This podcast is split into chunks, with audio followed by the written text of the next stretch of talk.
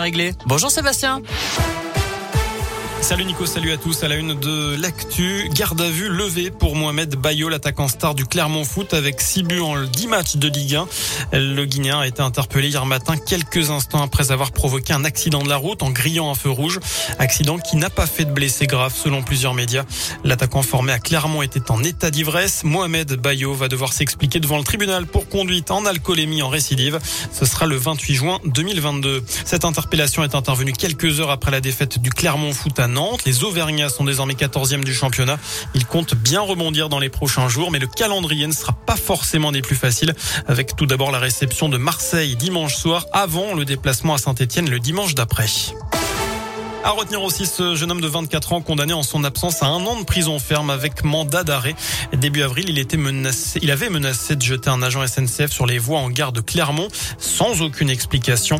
Un conducteur de train, un usager et les personnels de la sûreté ferroviaire interviennent aussitôt. Ils parviennent à maîtriser le jeune homme qui sera ensuite remis à la police et placé en garde à vue.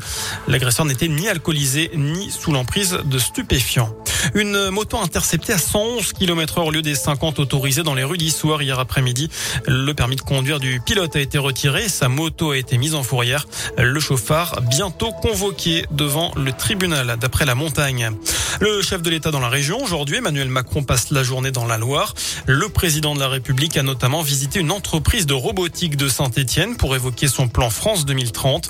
Un plan qui consacrera 800 millions d'euros au secteur de la robotique, dont 400 millions pour la fabrication de ces robots qui intègrent de l'intelligence artificielle. Un coup de pouce pour ceux qui veulent passer le BAFA. Une aide de 200 euros sera versée l'an prochain à 20 000 jeunes pour financer en partie leur formation au métier de l'animation. C'est ce qu'a annoncé aujourd'hui le secrétariat d'État à la jeunesse. L'accès au BAFA pourrait aussi être abaissé de 17 à 16 ans. C'est pour faire face au manque d'animateurs dans les centres de loisirs ou les colonies de vacances. De son côté, la Poste recrute des petits lutins pour traiter et distribuer tous les colis qui seront envoyés au moment des fêtes de fin d'année, donc aider le Père Noël.